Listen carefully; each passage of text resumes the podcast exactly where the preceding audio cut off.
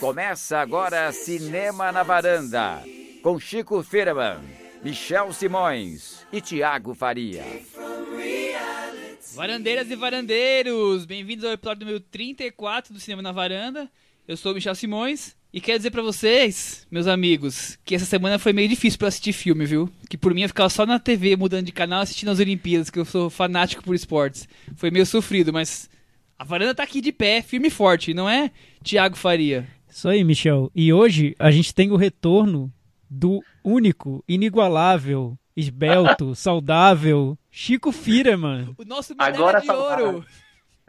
Chico, você tá na linha. A gente tá tentando a comunicação com o Chico, ele tá lá no mundo invertido. de Chico, onde você Alô, está? alô, alô. Contato. Alô, além, alô, além. Na Gente, semana passada, não sei se vocês lembram, eu, tava, eu tentei falar com o Chico, olhei pro laptop e falei, Chico, tudo bem? Pensei, E- hoje eu tô olhando pra um fone de ouvido, que é de onde tá saindo o Não som sei do Chico. Não sei se tá melhor ou pior, que você tá ouvindo o Chico e não está vendo. É a saudade, né, Tiago? É, Saudade tá batendo forte, Chico. a varanda É. não aguenta mais longe de você, mas você Volta tá aqui pra hoje. varanda. Semana que vem eu tô na varanda. Certeza, excelente.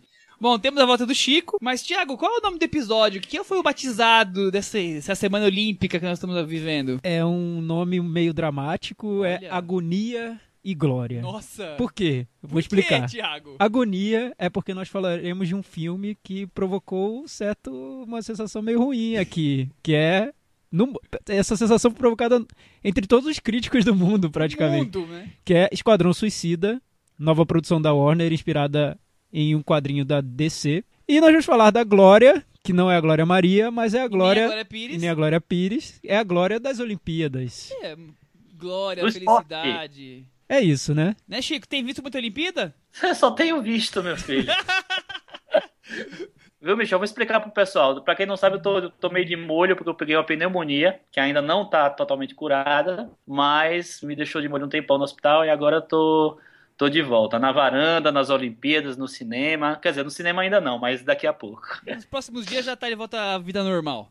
Pois Chico, é. é, algum momento da Olimpíada marcou pra você, desse início aí, desse primeiro fim de semana? Ah, eu acho assim, é, Olimpíada, eu sou, eu sou meio, vamos dizer assim, sensível a esses momentos é, de altas emoções do esporte, apesar de eu não, não gostar muito de esporte. Mas quando tem essa, essa, essa coisa grandiosa, assim, essa. Eu, eu me, me deixo me comover. Então teve alguns momentos bem legais e eu gostei demais da, da cerimônia de abertura. É, então vamos falar da cerimônia de abertura, né? Porque é, acho que a gente não pode deixar escapar a cerimônia, porque bem ou mal tem três cineastas brasileiros ali que É, realmente. coordenaram. É.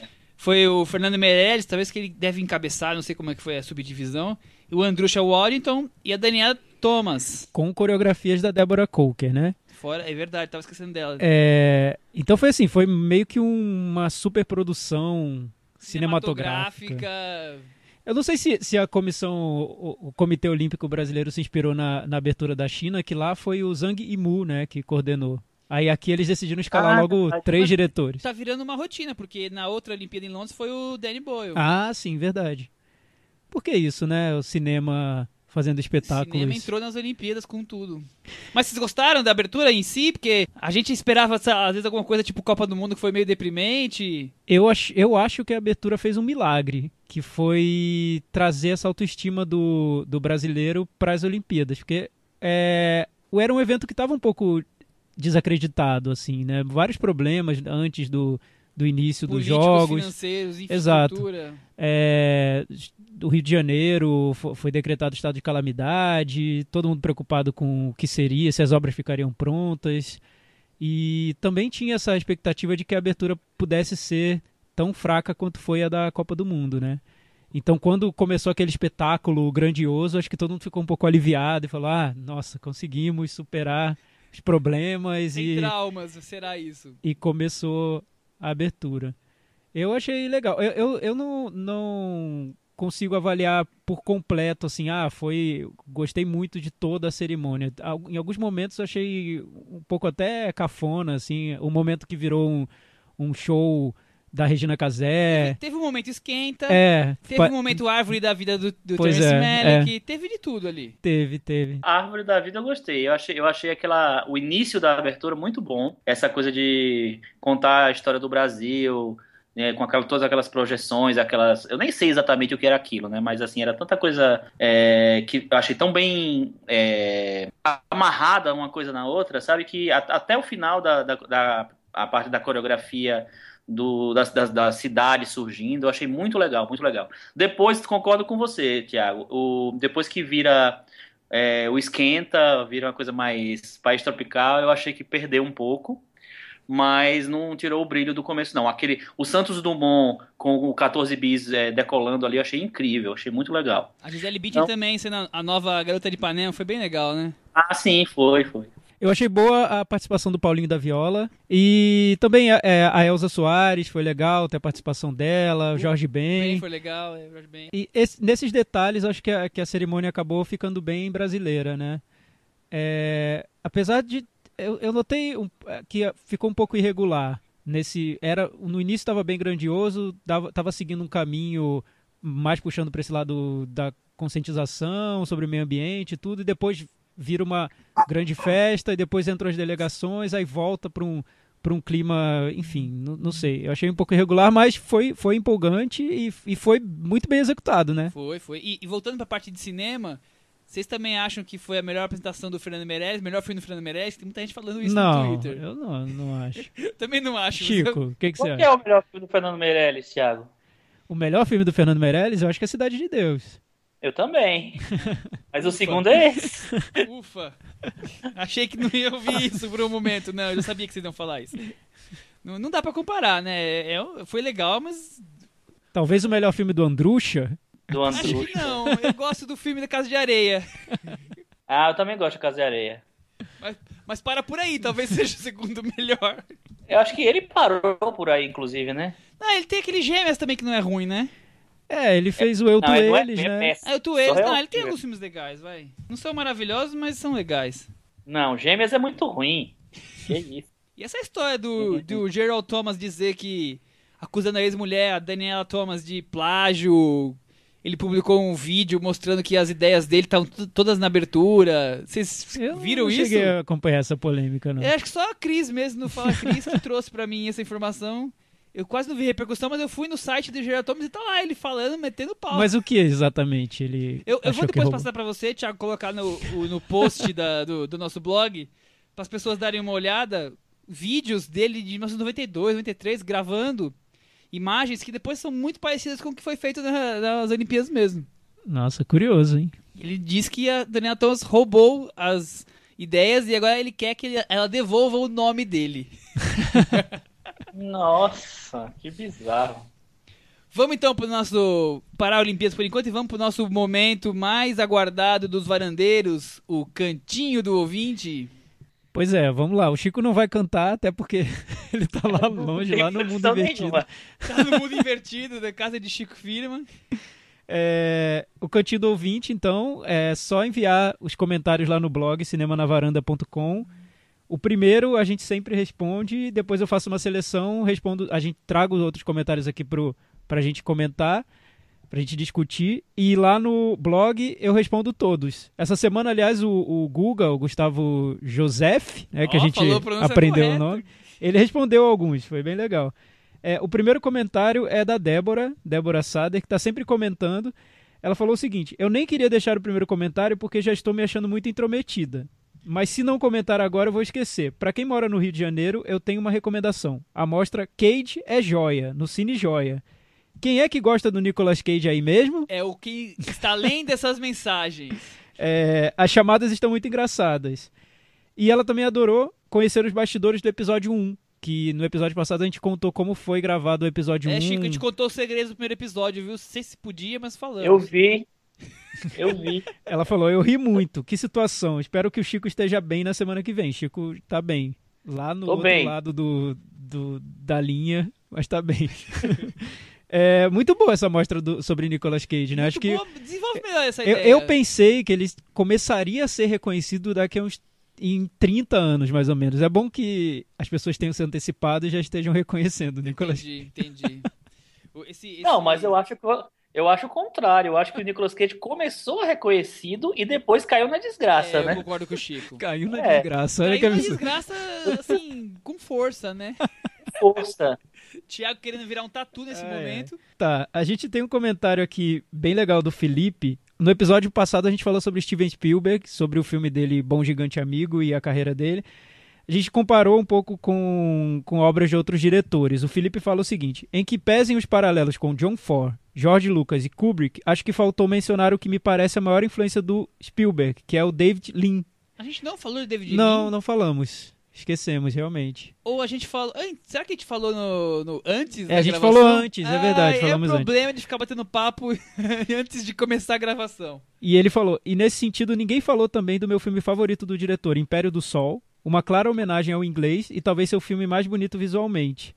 É isso, continuem com um bom trabalho. E é curioso, Império do Sol, que é inspirado na biografia do Ballard, que é o autor de Crash, por exemplo, é um filme bem clássico, né? E realmente tem uma influência do David Lean lá. É, minha experiência com esse filme, aliás, é, é- é curiosa, porque eu vi no cinema, minha mãe me levou, é, eu tinha acho que 10 anos, 11, por aí.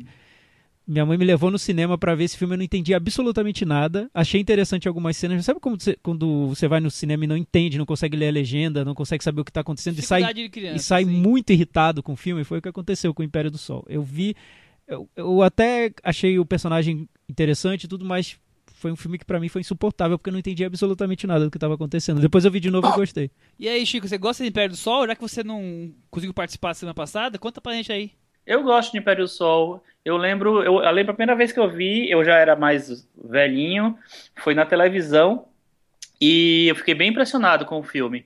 E quem diria que a gente estaria vendo Batman, né? Na verdade era Batboy na época. Ia virar o Batman, impressionante, né? Eu também eu vi no Super Cine.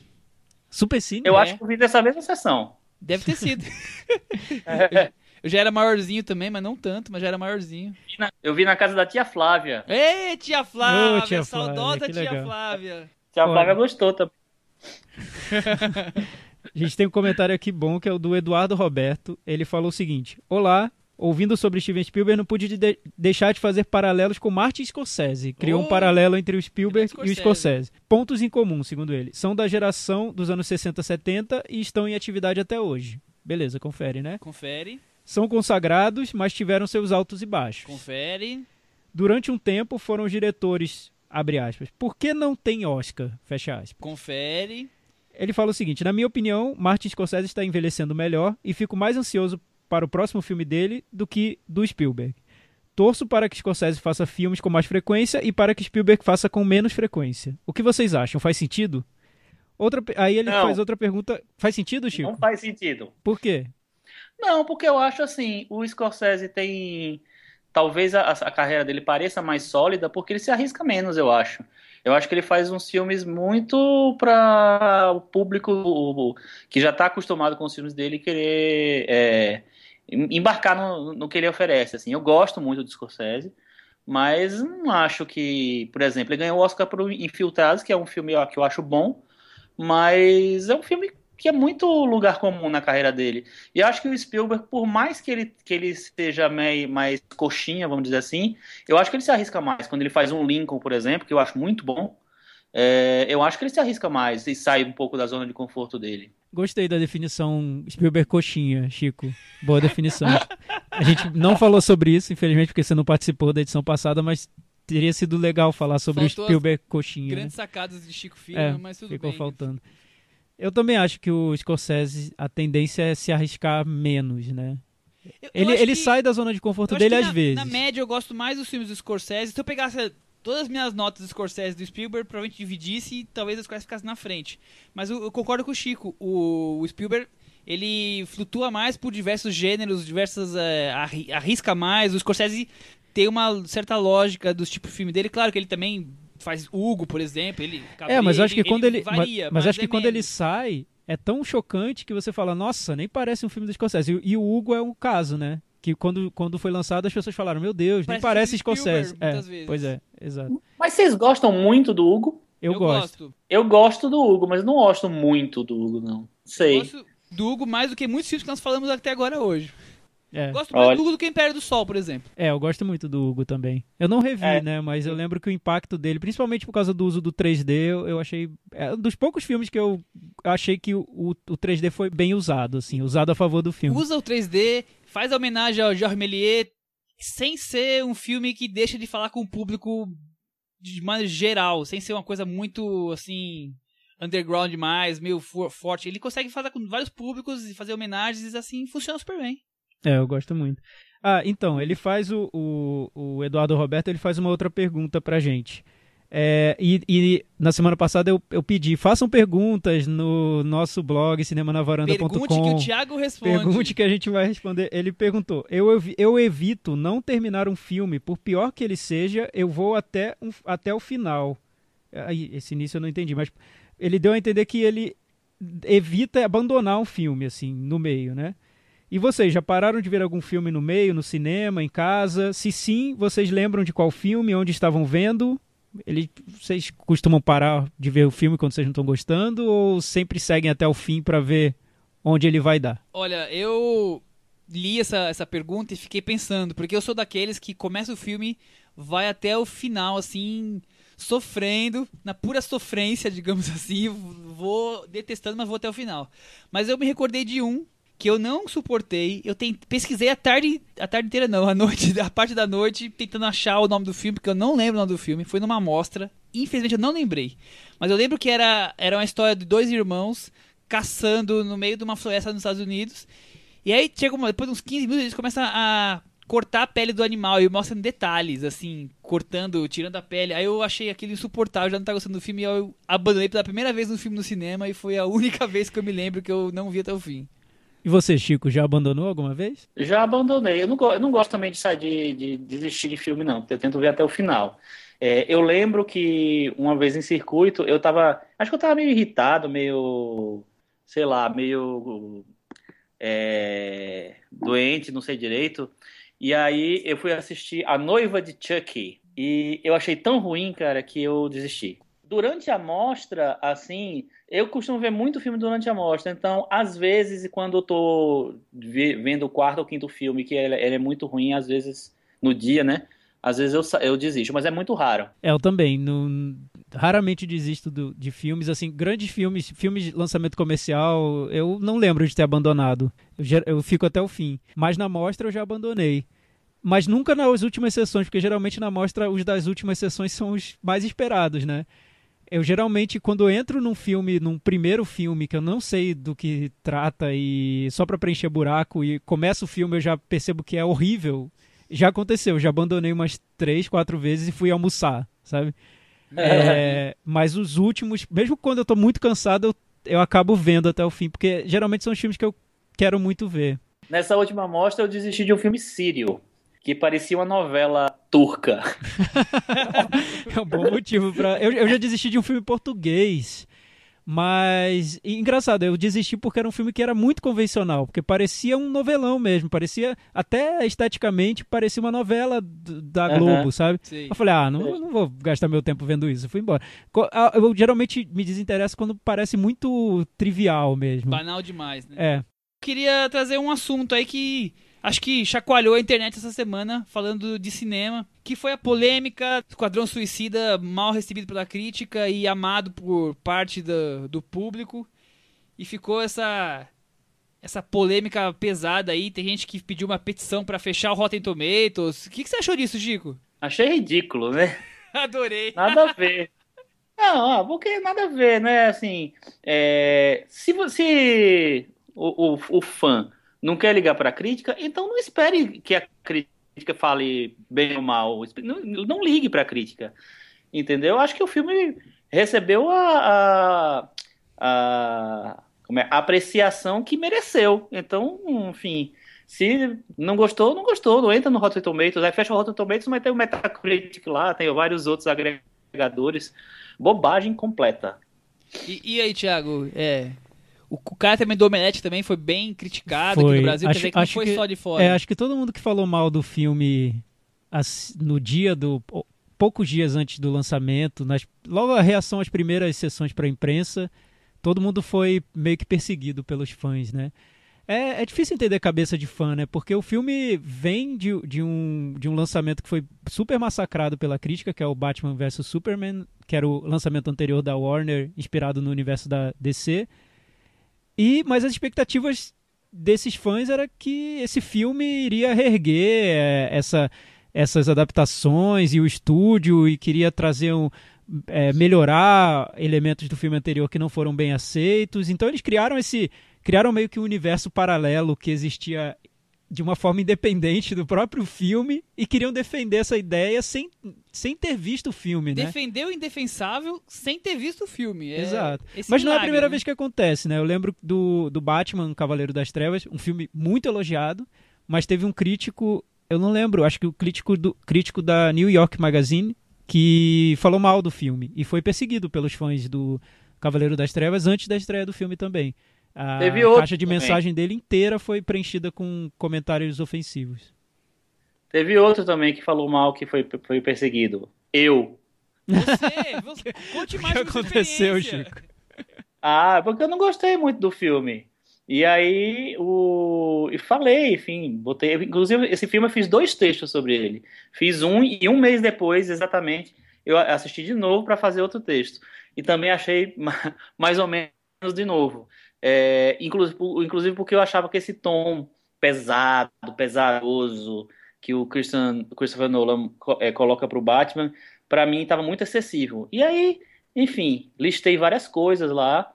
É, e aí é um monte de xingamento, que não podia falar mal do Batman de jeito nenhum.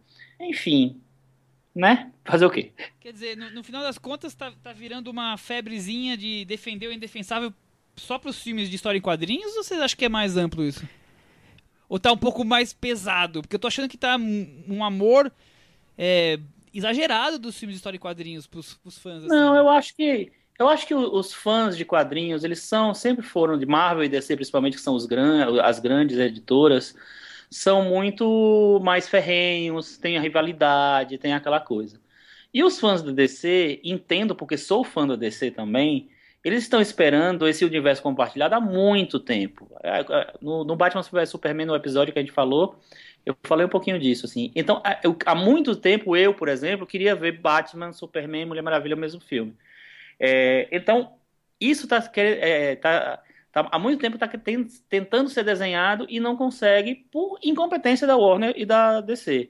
É, eles não conseguem é, é, fazer um negócio que funcione. É, quando eles conseguiram funcionar, não para mim, porque eu não gostei tanto, mas para, o, é, para a crítica, para o público, que foi nos filmes do Batman, o Christopher Nolan não queria fazer o universo compartilhado. Aí, enfim, teve que refazer tudo de novo. É, mas, então eu acho que é, muita frustração. Quando teve a reação muito negativa para o Batman vs Superman, Aí as pessoas começaram a mirar no Esquadrão Suicida como um filme mais leve, mais pop. Já tinha a experiência do Deadpool lá para Marvel, que, que, que para os filmes do, do X-Men, que quebrou um pouco, né, é, aquela coisa mais séria. E aí eu acho que a ideia era essa, fazer uma coisa mais ah, diferente, leve, personagens que não são tão importantes assim, e aí daria para arriscar mais tal. Só que aí o problema é que, como teve uma reação muito negativa para Batman vs Superman, o filme foi muito mexido, provavelmente, né? E é, eu acho que, deu, mesmo né? que, na verdade, mesmo que ele não fosse mexido, eu achei, eu achei fraco. E, ele, e eu acho que as mexidas não foram boas também. Então, as pessoas ficaram frustradas porque esperavam que fosse a salvação da DC, mas não foi. Quem sabe na próxima, né? É, e o filme. Na o Curioso é. nesse caso é que o filme teve um trailer que empolgou muito o público, né? Era divertido o trailer. É, é e, e, o trailer tinha um formato que era misturava uma música muito conhecida, música do Queen, era Bohemian Rhapsody, né? Isso. Com uma, um, uma linguagem que parecia mais pop, mais divertida e que remetia um pouco ao Deadpool, né? Que era um grande sucesso. É, então acho que o público ficou na expectativa de um filme que finalmente fosse trazer esse entusiasmo todo que, que parecia perdido no universo da DC, né? E no final das contas a, comédia é bem menor do que se espera, né? O filme é muito mais sério do que o trailer vendia e as expectativas do público. É, e, e, é, e, é curioso que o, a matéria que foi divulgada na semana passada e que provocou até certa polêmica, feita pela Hollywood Reporter, que fala sobre os bastidores do, do filme, quase toda a matéria é com fontes que não se identificam e tudo, porque tanto o estúdio quanto o diretor, que é o David Ayer, eles falam que o processo todo foi maravilhoso, eles estão super felizes com o resultado, adoraram as experimentações, foi tudo muito bom. Só que não, né? e a matéria ouviu várias fontes ali dos, dos estúdios e eles contam que foi uma bagunça a produção. Chegaram num ponto em que decidiram, o estúdio, a Warner, decidiu dar a edição do filme para uma equipe que trabalhou junto com a empresa que fez os trailers. Então imagina, a empresa do trailer acabou no final participando do resultado do, resultado do filme. E eles chegaram no o resultado, o, o longa-metragem que ficou pronto, foi um conjunto, feito em conjunto com essa equipe do trailer, o diretor e, o, e vários outros editores que foram entrando e saindo da produção. Então Surgiu foi um Frankenstein aí, É, né? foi uma coxa de retalhos né, no, no final, de acordo com, com essa reportagem. E isso, para mim, tá muito claro no filme. Por exemplo, todo o início do filme, que é uma apresentação dos personagens numa linguagem mais pop, com uma trilha sonora de rock, como era o formato do trailer, o que diz nessa reportagem é que foi, essa parte toda foi feita pela equipe do trailer e não pelo diretor, que queria um tom mais sóbrio pro filme. Então, E é, É um nítido caso que não curioso encaixa, até, Né? é. Parece um quebra-cabeça que as peças não, se enquadram uma na outra, não se encaixam. E Fica, essa parte é muito distoante do resto do filme. E tudo isso aconteceu, segundo a, a matéria, por causa da reação que se, da crítica ao Batman vs Superman, que foi tão negativa que o presidente da Warner achou que aquilo seria um dano para a marca, né? E falou, olha, assim, se for para fazer outro filme nesse tom, a gente não quer, porque vai ser prejudicial à Warner, né? À marca. É, e aí preferiram fazer um filme que eu, eu acho que, que esse filme vai marcar por mostrar a que ponto pode chegar a interferência de um estúdio numa superprodução. Porque dá para ver todos esses lados desse, desse conflito que aconteceu nos bastidores dentro do filme.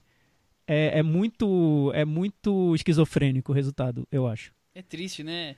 É, eu, sinceramente, quando comecei a ver o filme, eu achei que aquele o primeiro pecado da, da Warner e da DC seria não fazer o que a Marvel fez de preparar com outros filmes aquele o filme que engloba vários personagens. Quer dizer, poderia muito bem ter feito filmes do Batman prendendo cada um daqueles vilões que depois se tornam os, os, Suicida em si, teria, você teria mais, assim, um- uma conexão com os personagens, a não ser, a, a não fazer, aí o contrário fizeram daquele jeito de qualquer jeito, assim, meio jogado, ó, esse aqui é isso aqui, ó, esse, daqui, esse outro aqui é desse jeito, e meio narrando de qualquer jeito, né, quer dizer, poderiam não ter sido grandes filmes, mas teria já uma herança ali que poderia ser um pouco mais rica ao que ao Esquadrão Suicida. Mas não, preferiram aproveitar a ânsia, a onda, digamos assim, que, o, que a Marvel tem com os filmes de vários personagens e falou, não, vamos fazer o nosso também correndo. E aí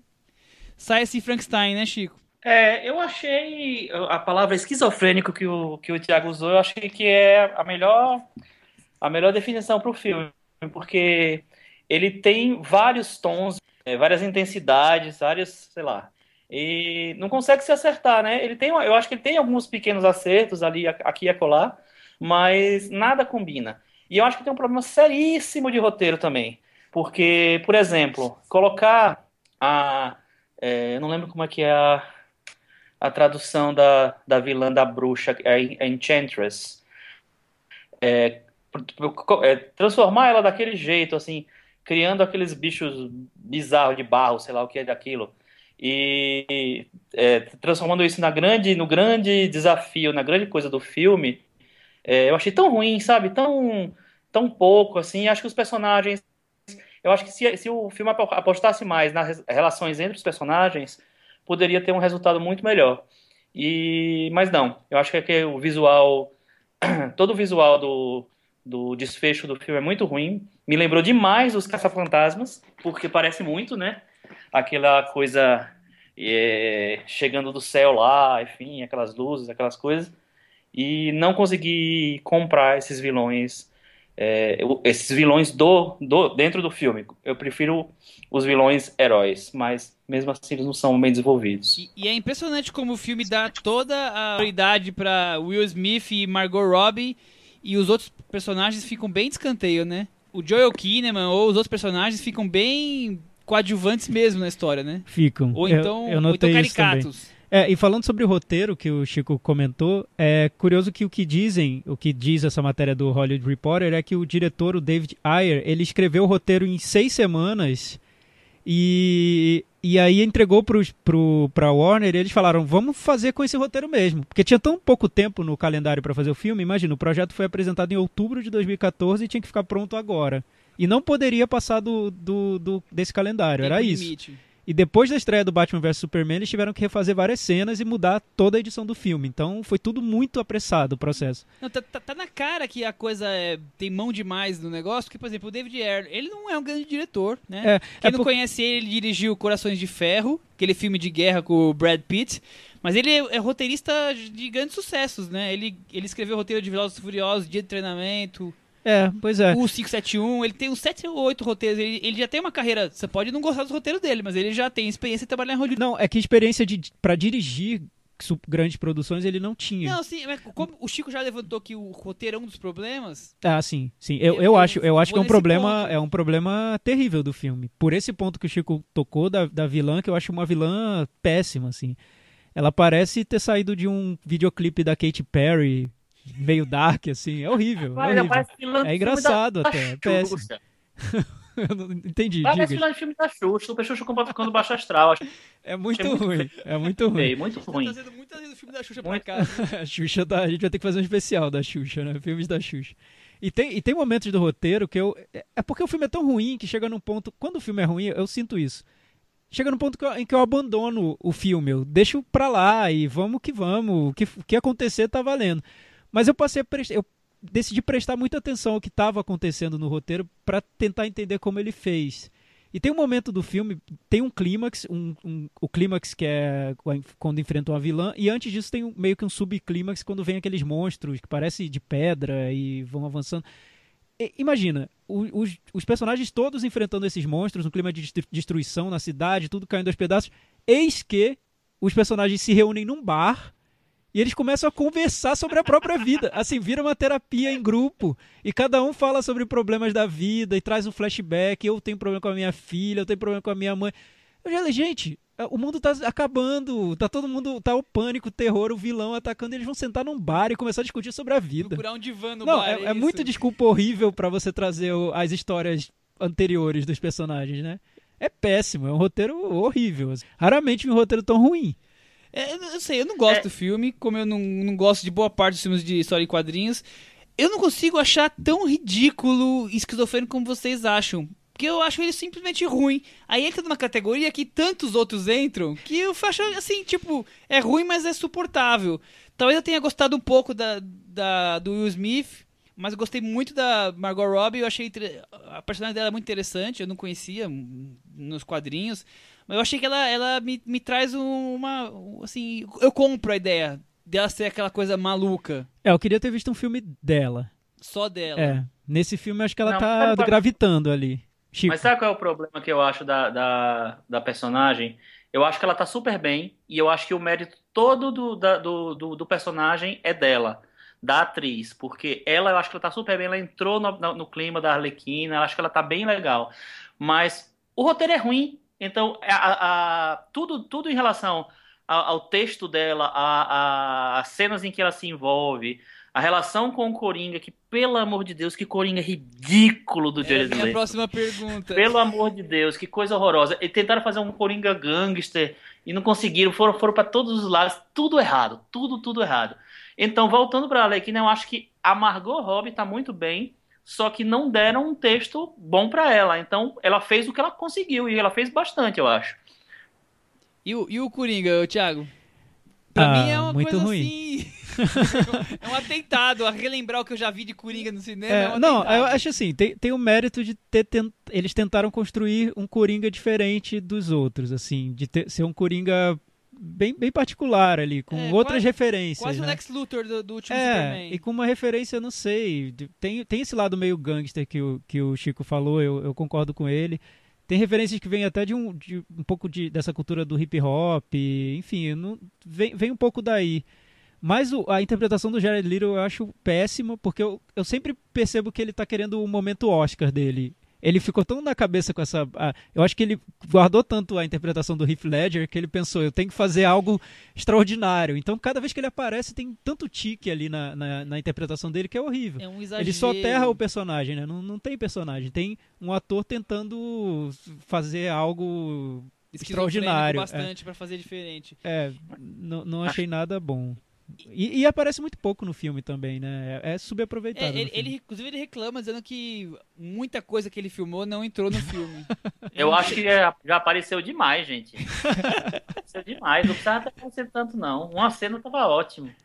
E, Chico, e essa é. coisa de você começar a torcer pros vilões, que são vilões que acabam virando mocinhos, como é que é essa relação? Você gostou disso? Funciona? Não, assim, eu, tem, muito, tem muito isso nos quadrinhos, né? Tem muito de vilões que assumem um papel de, de herói meio amoral, meio, sabe? Eu acho que. E para mim isso não, não foi um, não teve um impacto. O, o, que eu, o que eu mais me. Fiquei realmente triste é porque, assim, nesse tipo de filme, que é um filme de equipe, tinha que ter uma dinâmica entre os personagens. Eu acho que ele não conseguiu criar isso. É, ele não conseguiu nem, nem criar os personagens direito, né, na verdade.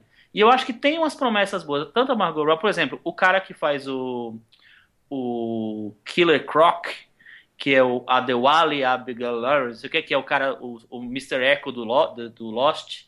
É, eu acho que ele, debaixo de todos aqueles efeitos especiais, daquela maquiagem toda, ele consegue dar uma, uma, é, uma, uma dimensão pro personagem, assim. Só que não vai além porque não tem nenhuma chance de entrar, de, de desenvolver aquele personagem ali na, naquele filme. Então, para mim, ficou completamente soterrado.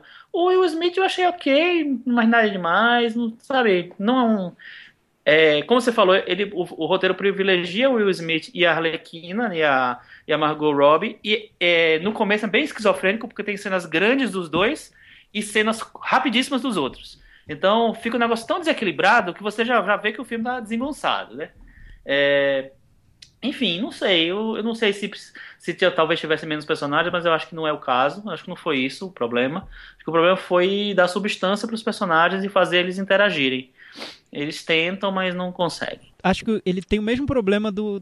Mais, um problema parecido com a interpretação do Jared Leto. O Jared Leto ele quis fazer um, um, um, personagem marcante ali no pouco tempo que ele tinha de, de enfim, de participação na trama já o Will Smith, ele quis fazer um vilão muito cara Will Smith, assim, muito virando mocinho. Até que chega no fim do filme e você fala, isso tá mais mocinho que muito mocinho que eu conheço. Tá mais mocinho que um Batman da vida, que tem milhões de problemas ali, vários esqueletos no armário. Já o, o vilão do, do Will Smith é aquele cara, o pai, virou a relação dele com a filha, dominando o filme inteiro. Até lembra aquele outro filme do Will Smith, A Procura da Felicidade.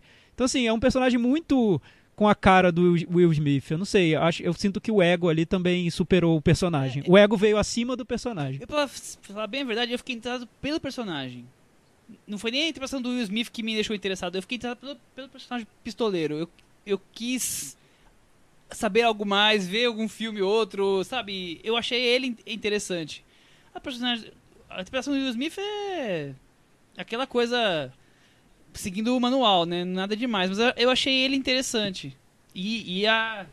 Como é que ela chama? A Arlequina, que é, ela é diferente, ela é inusitada, né? Ela traz é, algo. É. Ela, e infelizmente ela é o único ponto de humor do filme que, que razoavelmente funciona.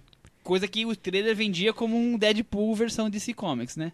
É, a, gente, a gente não comentou ainda sobre o início do filme, quando apresentam os personagens, que eu achei muito fora do comum pro mal, assim, porque é, a sensação que eu tenho é que são vários trailers grudados um no outro, um trailer para cada personagem, porque todos têm a mesma estru estrutura. Ele começa a apresentar um personagem e vem um, um, umas fontes coloridas nos créditos apresentando características do personagem, como se fosse um filme do Guy Ritchie, né? E entra uma trilha sonora de rock. E eles seguem uhum. essa mesma estrutura com tanto rigor, assim, como se fosse como se tivessem 10 trailers um atrás do outro que chega no ponto que você fala, nossa, eles vão de novo colocar um rock. Qual vai ser dessa vez? Rolling Stones, Pink Floyd, sei lá, qual? The Who? Qual clássico assim, qual vai... Parece uma playlist, né, o filme. E aí eu noto o dedo dessa equipe que fez o trailer, muito claramente no, no filme. E aí vira um filme trailer muito, muito diferente, assim, incomum. A, a gente tinha falado que o filme do... Eu tinha falado que o filme do José Aldo parecia um anúncio e que o filme do Porta dos Fundos parecia um, um vídeo de canal do YouTube. Esse parece um trailer, assim, uma compilação de trailers, né? Eu, esse início, essa primeira parte do filme. Uma eu acho- montagem no YouTube, é, né? trailer mesmo. Tem, tem um- um- uma estrutura de trailer. Eu não, não consigo ver um filme ali. E eu acho que o olhar do diretor, eu também não consigo ver. Eu não sei que, que diretor. não- nem sei se, se ele quis colocar algum olhar. Chega no fim do filme, tem umas cenas em câmera lenta que me lembram o Zack Snyder, mas ali perdidas no meio do filme. Eu não sei que diretor é esse, assim. Não consigo ver É um, no, Zé, no filme. é um Zé ninguém. Vamos pro Metavaranda? Vamos. Ah, antes do Metavaranda, eu queria fazer pra vocês dois a pergunta que não quer calar, né? Que todo mundo tá fazendo Nossa. sobre Esquadrão Suicida. É melhor ou é pior que Batman vs Superman? É melhor. Chico, Não sei. eu acho que é pior. Eu acho que é pior também. Por quê? Porque eu, Porque eu no- acho que o Batman vs Superman, eu acho que, por mais que eu acho que ele vá pelo caminho errado, ele tem uma consistência, tem uma, uma- um- tem um, ele segue um negócio. Esse daí ele vai pra qualquer lado. É, eu acho. E eu acho que o Batman vs Superman, talvez por- pelo Zack Snyder ser um cara muito poderoso ali na Warner, muito marrento, ele conseguiu dar o olhar dele no filme inteiro. É, é ruim demais, mas é o, o Zack Snyder do início ao fim, impondo o olhar dele, com o estilo dele, trazendo aquele tom épico para os personagens que ele queria ter trazido. Então é um filme que foi o que ele quis fazer. Mas eu acho que o Batman vs Superman é aquela coisa de vergonha alheia. É, eu acho. eu mas acho uma esse, vergonha alheia aquele roteiro, a- É. a maneira que é construído, os erros. É uma expectativa muito grande pra eles cometerem erros tão primários de roteiro quanto tem ali naquele filme. Ah, sim. É, eu, Você- eu você vejo. não Eu, espera eu acho ruim. Eu não, espera- gosto. Esse filme você espera muito menos do que você esperava de Batman vs Superman. Mas eu acho que. Mas eu noto que no Batman vs Superman. Eu, e eu lembrei da nossa conversa que a gente teve aqui. Pelo menos a gente conseguiu discutir alguma coisa do filme. Assim, ah, ele pegou. Ele trouxe essa versão épica do- dos personagens da DC que tem uma ligação com a história do- dos quadrinhos. É, e como ele trata o Superman, como ele trata o Batman, e como ele cria todo essa, esse tom visual do filme, essa coisa mais sombria e tudo. Eu, eu noto que tem um filme ali. Um filme fraco, mas um- tem um filme. Esse realmente pra mim é, é coxa de retalhos, um erro, assim, um, defeito de, de fabricação Nossa. mesmo. Não, não vejo um filme, vejo um, um problema, acho. sabe? Pra quem Concordo. não ouviu, o episódio número 14, a gente falou sobre o, o filme, chama Dois Filhos de Marta.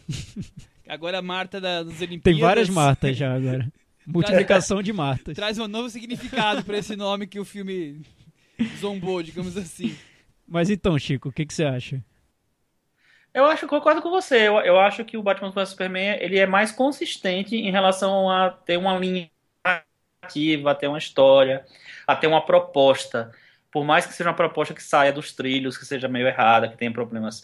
Mas eu acho que esse daqui, eu acho que ele até podia ter tido uma proposta no passado, mas diante de todo o processo virou um, sei lá, uma colcha de retalhos, como né, Uma os mais agonia, criativos como mais diria o título do nosso podcast de hoje. Eu, eu acho que no início a proposta era ser muito parecido com o tom do Batman vs Superman. Por isso que mudaram. eu acho. Sério, sério, sério? Eu acho, eu vi. As cenas que tem o Batman me lembram muito o Batman vs Superman. A segunda metade do filme lembra. Até as câmeras lentas, cenas em câmera lenta, pareciam referências ao primeiro filme, como se fosse uma continuação mesmo, sabe? Quer dizer, você acha que, que tinha muito mais Zack Snyder que acabou tendo? Ah, eu acho. Com Não, fracasso, eles não, acabaram não necessariamente Zack Snyder, mas um tom mais sóbrio mesmo, sabe? Um, som- um tom mais trágico Uma... É pro uma filme. coisa que eu achei bem torta, porque a, co- a comédia e o tom pesado, eles não É, se não casa, né? Não, não casa. Vamos pro Metavaiana, Chico? Pô, Diz nota pra 4. gente aí. 4.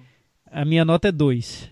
Eita! Thiago é 2. Olha, pegou pesado, hein? Nossa, deu uma michelada, hein, Thiago? É, é um, é um dos, é um dos, pra mim, é um dos piores do ano, então. Eu não lembro, acho que foi a nota que eu dei pro do José Aldo também. Não, tá você ali, deu- é pau você a deu pau. um pro José Ah, Aldo. então tá, tá bom. Nota 2, então. Ela tá, tá ganhando ainda. Eu dei 4 também para Esquadrão Suicida. Com isso, ele teve nota 33 na nossa meta varanda.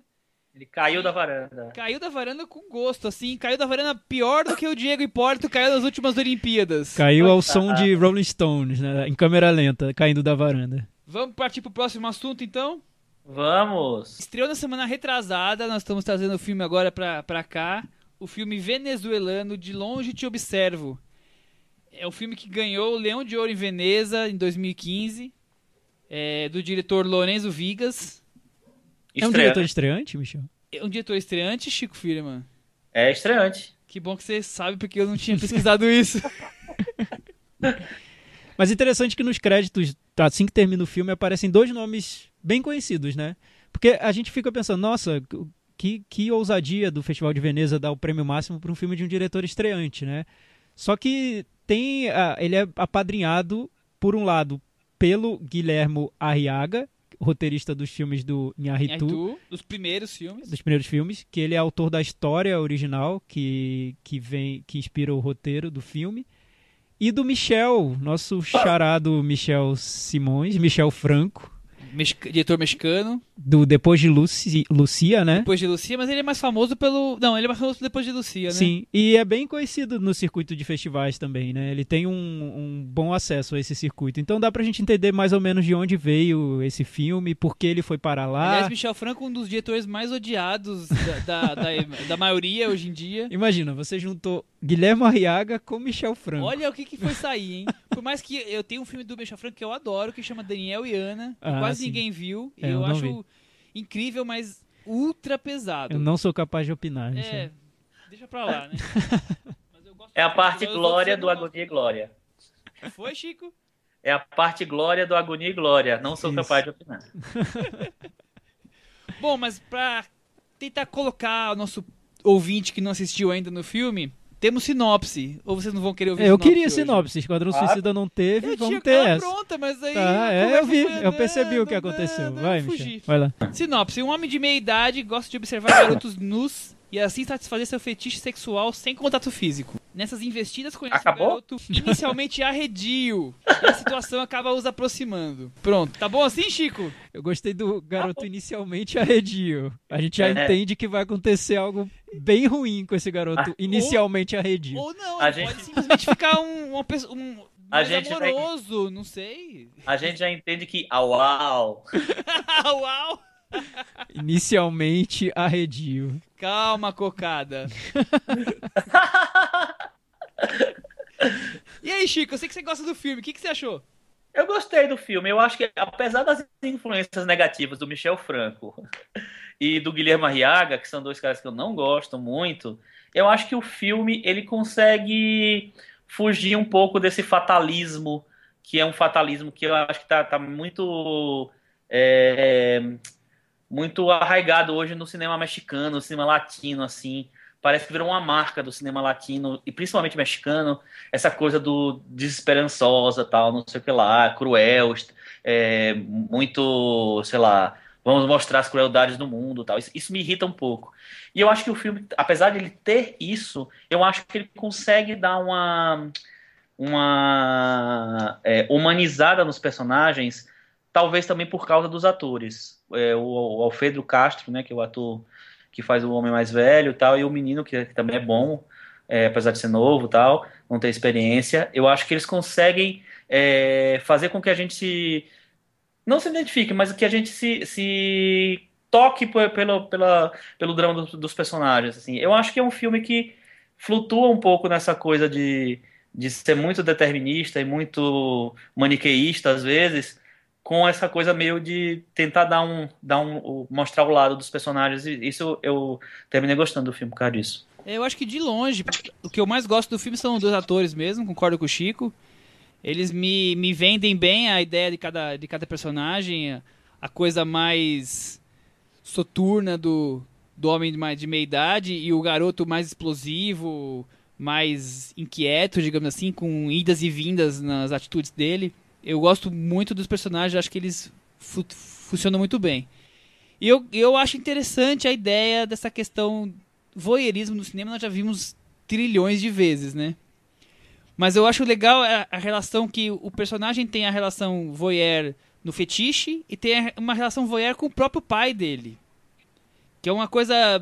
Ele acompanha o pai, ele, ele participa com participa com o pai, mas nem tanto, ele prefere ficar meio distante. E eu acho que são dois pontos de voyeurismo que o filme acaba desenvolvendo. Mas eu acho que o meu interesse vai, não vai muito além disso. O resto eu já não gosto muito.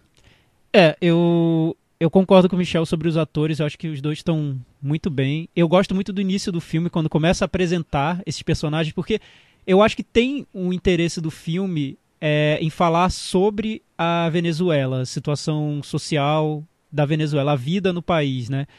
Eu sempre acho interessante quando um filme tenta falar sobre o país sem ser óbvio, direto ou ou tratar é demais. ou tratar exatamente sobre pontos sociais colocar um personagem ali engajado e que vai ficar falando sobre aquele assunto para o público nesse caso as relações ali entre os personagens que tem muito a ver com comprar né o personagem principal ele paga sempre para os garotos para que eles é, desse... aceitem ir à casa dele e participem daquele jogo e tudo, mas é tudo uma questão de, de negociação com dinheiro, né? Então você vai vendo nessas relações dos personagens. São relações muito frias. Né? Exato, e como as relações sociais de um país se degradam, né? Com, com, com essa facilidade de você comprar e vender o, o prazer, o, o, o, enquanto que na realidade é, você não tem muito, muito esse contato é, afetuoso entre os personagens. Isso no filme eu acho bem bem bom assim eu tava, tava pronto para gostar muito do filme no início quando apresentam os personagens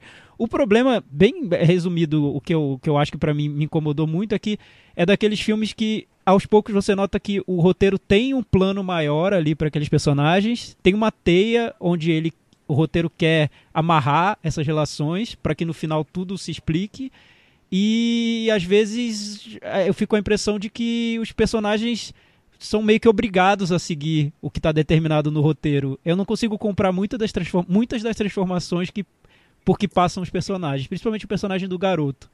É, num determinado ponto do filme eu falei, não, isso está acontecendo porque o roteiro quer levar esses personagens para algum lugar. E leva. E no final tá muito amarradinho para onde ele quer levar. Então eu falo, se, se fosse mais natural, isso não aconteceria dessa maneira. Eu não consigo comprar isso acontecendo com esse personagem dessa maneira. Eu não vou nem ficar falando do final porque é spoiler e tá no cinema não passou na tarde ainda, nem na tela quente.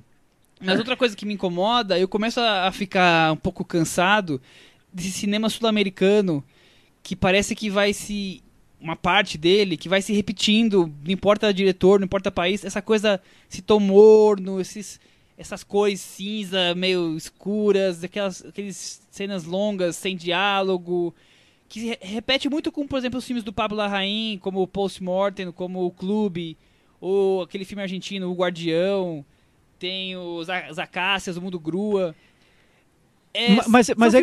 Cada um tem seu interesse, mas assim, as estética narrativa são muito semelhantes. Eu tô começando a me cansar disso. Mas é interessante, tá Michel, que, que, eu acho que é muito comum também. São filmes que ficam, é assim, ao mesmo tempo eles querem experimentar muita coisa, mas eles querem manter uma narrativa muito fechadinha e muito palatável, assim, até certo ponto, né? Que você possa acompanhar do, com início, meio fim, um mistério que se resolve. É, é um filme de arte que não é filme de arte, é, porque quer ele falar fica ali no um meio um termo, pouco maior, é. é. Então, eu começo a me cansar disso. Eu já, eu já vi bastante dessa fórmula, eu já tô querendo ver algo novo, diferente. Eu quero ver mais do que essa Martel e menos esses filmes. É. Pode ser. É, é, é uma característica dele. O que me incomoda mais é como ele trata. Os personagens ficam reféns do argumento do filme, do, de onde o roteirista quer chegar para no final amarrar toda a trama. Eu senti um pouco isso, eu não consegui comprar as transformações do, do dos personagens. Chico, eu... você viu algum problema com isso? Não, então, eu, eu entendi o que você quis falar, mas eu, eu entendo um pouco a, a transformação do, do personagem, do, do jovem, porque eu acho que em determinado momento ele vê, ele enxerga o, o, o mais velho como a única saída da vida dele, como a única pessoa que se importa de verdade com ele. Eu, eu, eu achei que é, eu consegui, consegui, comprar aquilo. Eu acho que, que funciona para mim. Mas muita gente não gostou, né? Muita gente ficou. Eu lembro, na, eu vi na mostra o filme e muita gente saiu revoltado do cinema, queria sair no meio. E essa pegada, é. Nossa amiga Mar... Também já é exagero um pouco, né? O filme não é ruim, não, né? É, e, é. é curioso porque, assim, eu acho possível isso que acontece no filme. Se alguém me contasse essa história, eu falaria, ah, é possível, claro. É, a gente não vai dar spoiler aqui, mas, enfim, tem uma transformação com o personagem principal. É que, que não sei, eu, eu acho que, que, que vale. Na vida tem tudo, né? Eu não sei se para mim no filme fica verossímil dentro daquela narrativa. É, até porque a transformação você pode subentender que é por conta da relação que Sim. surge entre eles. É questão de você comprar ou não. Exato. Ou da forma como ela é contada também, também né? Porque às vezes você constrói um personagem com características tão marcantes que te fazem pensar que ele vai seguir num, num caminho e de uma hora para outra abrupta, abruptamente ele escolhe um outro caminho que você pensa, nossa, por que, que isso está acontecendo? O que, o que, o que fez o personagem agir dessa Chegar nesse maneira? Aí você começa a pensar em várias outras coisas. Será que ele não pensou na, na- no, no círculo social em que ele vive, na família, nos amigos? O que que, por que, que esse personagem agiu dessa maneira? O que, que, que ele fez? E, e o filme não, nunca vai trazer isso pra você. Ele simplesmente vai querer que você acredite que aquele personagem se transformou. Talvez pra mim seja difícil. Se o filme contextualizasse de outra maneira, eu acho que eu acreditaria, mas eu não consegui comprar. Vamos pro Metavaranda então? E aí, Thiago, você agora começa, tem a honra e o privilégio. Eu vou dar nota 5. Eu também vou dar nota 5. Eu vou dar nota 7. Ah, tava esperando esse 7 aí. E ele ficou com o quê? Ele ficou com 57. É, tá, tá Ele equilibrando ficou aqui na, na varanda, varanda. assim. Ficou pendurado. Assim, no- na noite de frio, com a janela aberta, ele tá ali sem, de camiseta, passando frio, mas ele tá na varanda. Boa. Acho que ele, ele ficou. Legal, legal. É... Você tem alguma recomendação, Thiago, pra essa semana? Olha, essa semana eu não vou ter recomendação, Michel. O Chico deve ter. Chico, O- você tem O recomendação? Chico tem dois filmes, ou pelo menos um filme que, que a Ah. gente acabou não colocando na pauta, mas o Chico viu, eu também vi, a gente pode bater um papo rápido, né, Chico? Qual é mesmo, bicho, que eu esqueci? Tem um ator americano despontando, novo aí, que ninguém conhece, chamado Tom Hanks. Ah, tá, entendi. Boa. Negócio das do- Arábias. Você achou do negócio das Arábias? Achei coxinha, né? Coxinha, bem colocado. Convencional. Qualquer nota, Então, né? assim, É assim, é um filme que eu, como não, não tinha muita opção, assisti o filme e até me fui lá e me envolvi e tal, não sei o que. Me envolvi não, mas assim, achei decente, assim. Só que eu acho que eu espero tanto, tão mais de um, de um filme do que o negócio das, das Arábias me oferece, que, poxa, sabe, eu fico pensando assim, pô, mais um filme com a fotografia bonitinha, tudo no lugar, todo mundo me- estranhando lá é, a cultura diferente da Arábia Saudita, nesse caso. Ah, então, romance já interracial. né? De Já ficar, foi, né? ficar fazendo humor com as diferenças só. Só por ser diferente, nada além disso. É muito pobre. É, tem uma coisa até preconceituosa às vezes, né? Exatamente. Mas assim, é um filme inofensivo também, porque é, é, é um filme Tom Hanks, é um filme inofensivo. No, no final das contas, você passa uma hora e meia assistindo um filme cheio dessas comparaçõezinhas bobas pra depois ter o filme realmente, propriamente dito, que é o, o, o draminha dele, da, o, o que ele descobre depois, a personagem que ele, que ele acaba tendo uma aproximação, quer dizer, ali que tá o pouco de beleza do filme, né? Mas até, até chegar ali é um sofrimento. Pois é, eu achei, acho que o, o que o filme teria de legal, ele perde logo também. Eu acho que ele não vai muito além. Ele, enfim. Agora, assim, cá entre nós, eu achei o, dos, dos filmes do Tom Hanks dos últimos tempos, eu achei o mais legalzinho, assim, talvez.